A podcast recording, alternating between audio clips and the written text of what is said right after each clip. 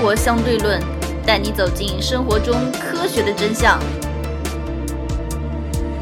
这期节目又是王爷一个人，王爷做一期回答问题的节目，有很多人也提了很多问题，王爷在此一一回答一下。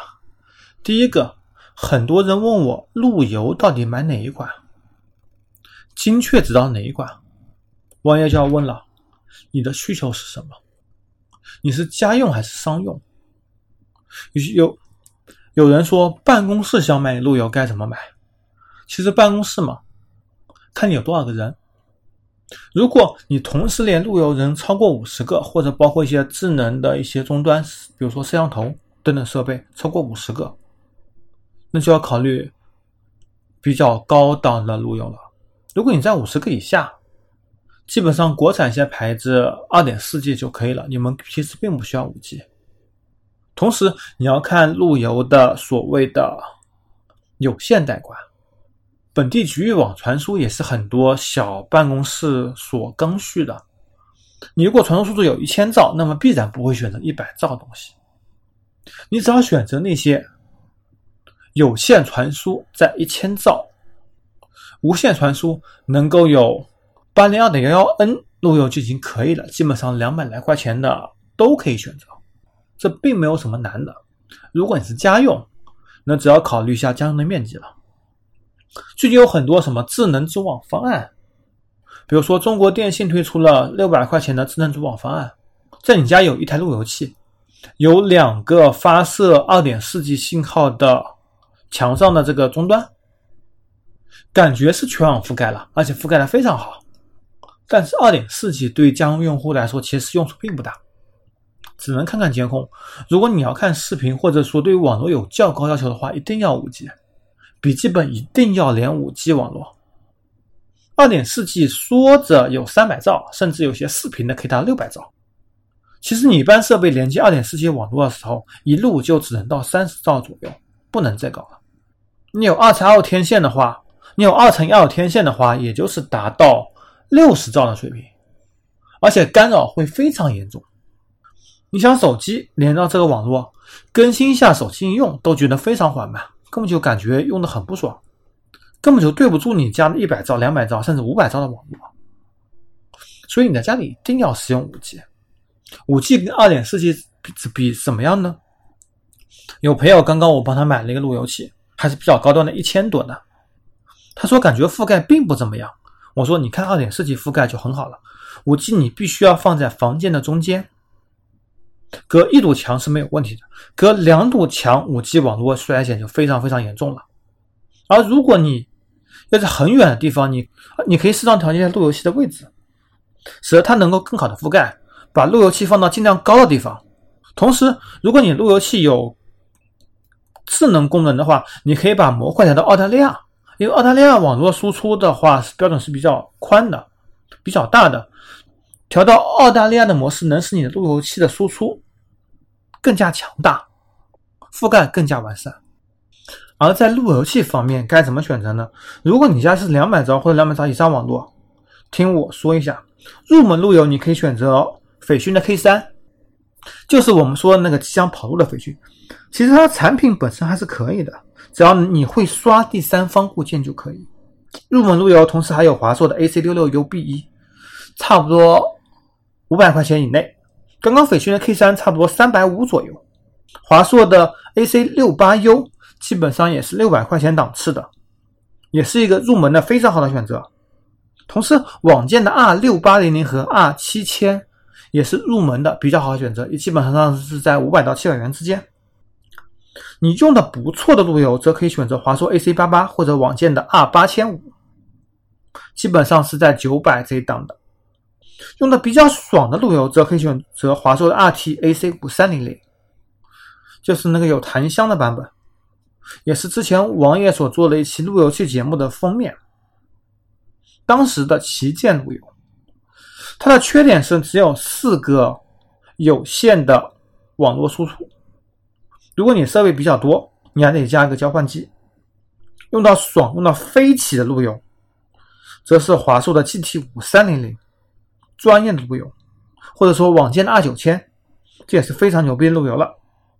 如果要装逼，则可以留意一下今年接下去一两个月即将上市华硕 AX 一万一，它有一万一千兆的网络速度。当然，你家如果没有千兆以上接入，还是不用考虑了。其他的还有大空间方案，比如说你住别墅，可以考虑网建的 Orbi 方案或者华硕的 AMS 方案，这都是非常好的选择，基本上可以搞定了整个网络了，这样才能用得爽。接着回答第二个问题。每一个档次手机应该如何选择？首先一千元以下吧。大家要知道，现在手机的专利费比较高，模具、运输各个方面、产品设计方面都比较花钱，所以在一千五以内的手机，大家尽量不要去选择。如果选择的话，可以考虑买那些所谓的电子垃圾，就是说国外前一两年的旗舰手机。你要知道，旗舰手机跟传统的中低端千元机来比，无论是设计、做工、用料、质量，都不可同日而语。而在前一两年的所谓的旗舰手机，现在价格也非常便宜了。骁龙八二零、八二幺的手机，基本上在国内也就是一千出头一点点，这是非常可以考虑的。而在千元以内，也不要考虑近一年上市的手机，可以考虑一年之前的。比如说，骁龙六二五的方案在一年前比较普及，当时这个档次基本上是在千元以上的，而现在则降低到六百到八百元这个档次。可以考虑的，比如说魅蓝 Note 六是一款非常可以考虑的选择。一千到五千元可以考虑一下三六零的手机。之前网也说过，三六零手机可能不那么耐用，但是你只要花一千两三百块就可以买到一个骁龙六六零。用一年半到两年换，其实也未尝不可。同时，你可以考虑一下骁龙六三六的手机，或者说加一点预算到 vivo Z 一这种级别的手机。骁龙六三六到骁龙六六零基本上是现在主流的终端机器，能够应付绝大多数应用。而既然你买了，内存至少要四个 G，三个 G 就别考虑了。存储空间闪存至少要六十四个 G。三十二个 G 真的用的不是太爽，当然你如果拿来做备用手机那也无所谓。而在一千五到两千档，其实小米八 SE 是个非常好的选择，虽然欠缺 NFC，但是是个非常好的选择。七幺零的性能也足够使用，同时你也可以考虑上一代的小米 Note 三，虽然已经停产，但是依然可以买到这款手机。这款手机在去年也是一款神机了。两千到三千元这个档次的机器则非常多，众口难调吧。如果女生不在乎性能，完全可以考虑通过内部渠道购买 OPPO 和 vivo 的手机。毕竟三千档手机可以便宜五六百，还是比较不错的。同时，小米八虽然早了一点，但是也是可以选择的。一加六其实也是款非常好的选择。三千以上，既然你不差钱，那随便选了。再回答下一个选择。国产车现在到底能不能买？之前国内爆发了疫苗事件，连疫苗这么简单的东西都做不好，你说复杂的车国产车能买吗？自主品牌车能买吗？我也给了简单的两个字：不能。所有自主品牌车都不能买，为什么不能买呢？首先你要看技术实力，虽然在单一硬件，比如说引擎。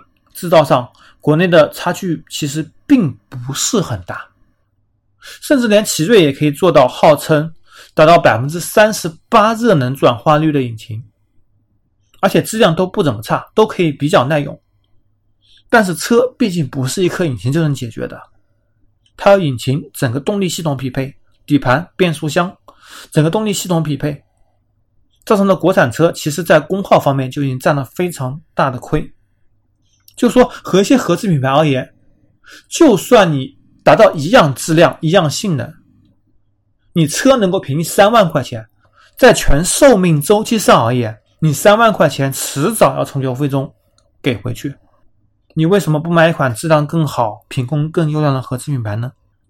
王爷也有朋友在一些汽车厂工作，比如说有在东本和广本的，他们都表示。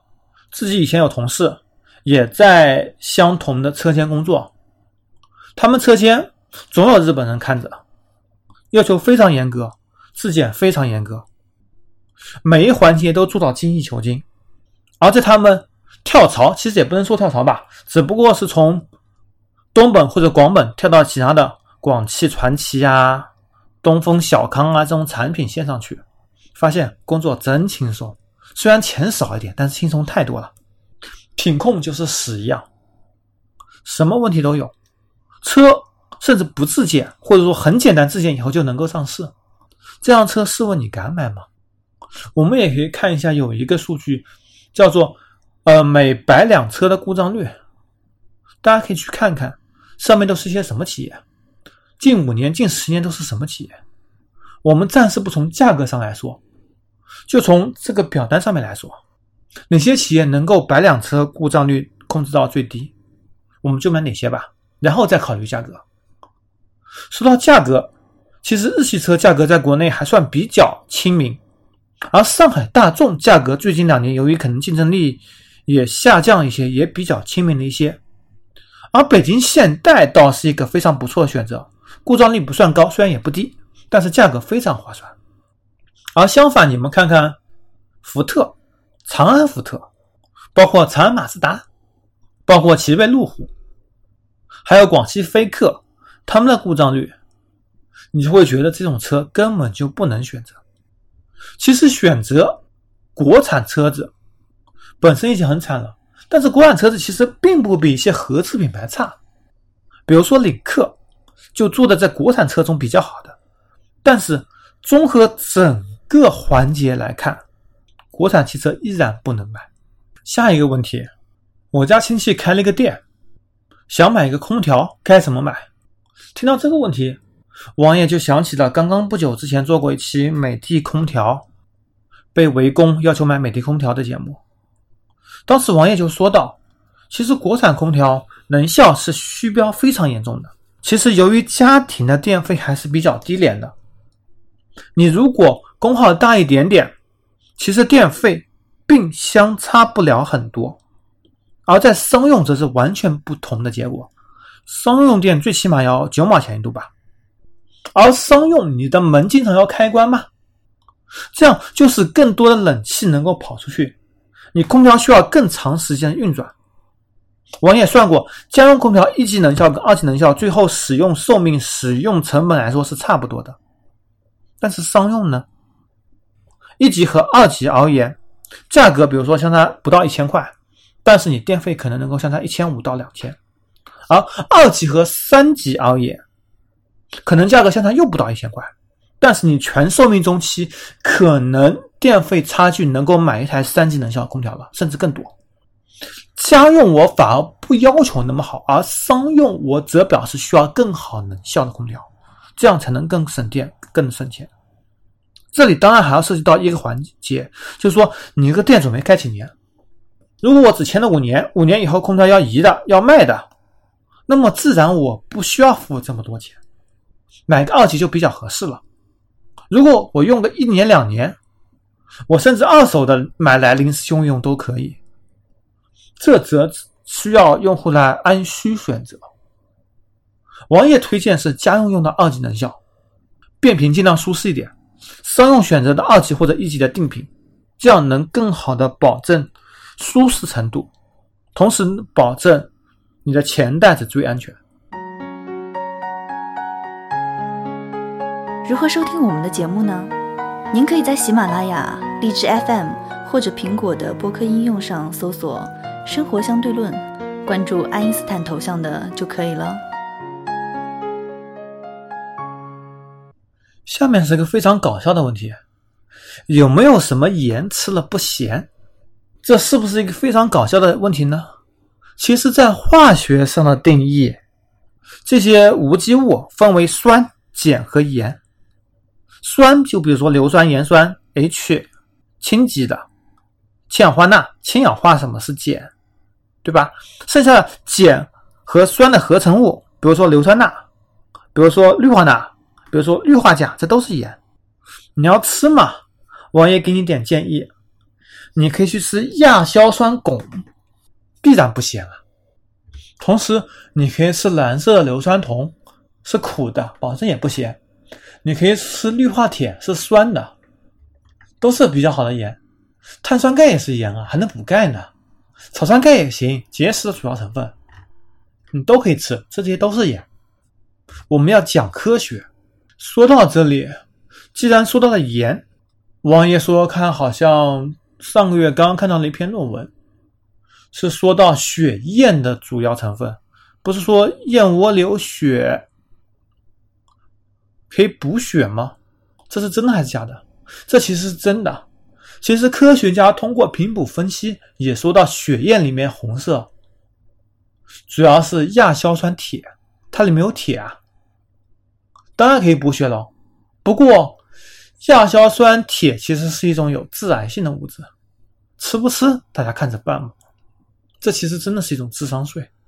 再下一个问题，NFC 到底有什么用处？听了王爷这么多期节目，王爷一直在鼓吹 NFC，NFC。之前也有简单说过 NFC 是什么东西。NFC 其实是个进场通讯的简称。什么叫进场通讯？比如说，你买了一个产品，上面有个很简单的 NFC 标签，你可以通过扫描 NFC 来检查它的从出厂到上市每一个环节的过程，这种产品的追溯。比如说，你手机用 NFC，你可以打开门禁，你可以通过手机进行银行卡绑定和支付，你可以刷公交卡。你可以通过 NFC 跟一些设备进行匹配配对，比如说耳机，轻轻一放就可以配对完成。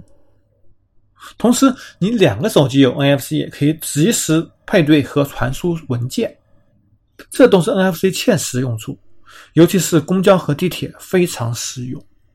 那么，这么多智能手机厂商为什么不做 NFC 呢？NFC 毕竟芯片只需要不到十块钱，包括专利费了。首先，它手机内部要重新进行设计，为 NFC 留出一点空间。而在目前手机硬件里面寸土寸金的情况下，塞一颗 NFC 芯片其实并不是那么容易的事情。第二，它要进行软件匹配，比如说小米匹配了一百多个城市的公交和地铁系统，你需要一个一个城市去进行适应和匹配，这都需要人力和物力，这也是 OPPO 和 vivo 不想做的事情。第三。你 NFC 支付需要很多的安全处理，你如果无法保证安全，支付和开门禁都可能造成别人对你的起诉和攻击对象，你这又必须下很大的成本进行操作。第四，很多人都用手机二维码进行支付了，不会用 NFC，所以可操作性其实并没有想象中那么高。而对于一些核心用户人群而言，NFC 才是真正意义上必要的。第五点，NFC 你必须要有工信部的许可才能够正式安装，很多厂商没有拿到许可，或者说根本就不想去拿这个许可，所以他干脆就不做了。对王爷来说，有 NFC 和没 NFC 对手机价值而言可能是三百到五百块，而前置指纹可能值个一百到两百，而屏幕本身 LCD 跟 OLED 或者说 AMOLED 相比。只要 AMOLED 是 P 牌，王爷就一律不考虑；不是 P 牌，RGB 或者 RGBW 排列的 AMOLED，王爷可以接受。当然，更好的还是 LCD，王爷还是更喜欢传统的颜色和色泽。今天节目到此为止，拜拜。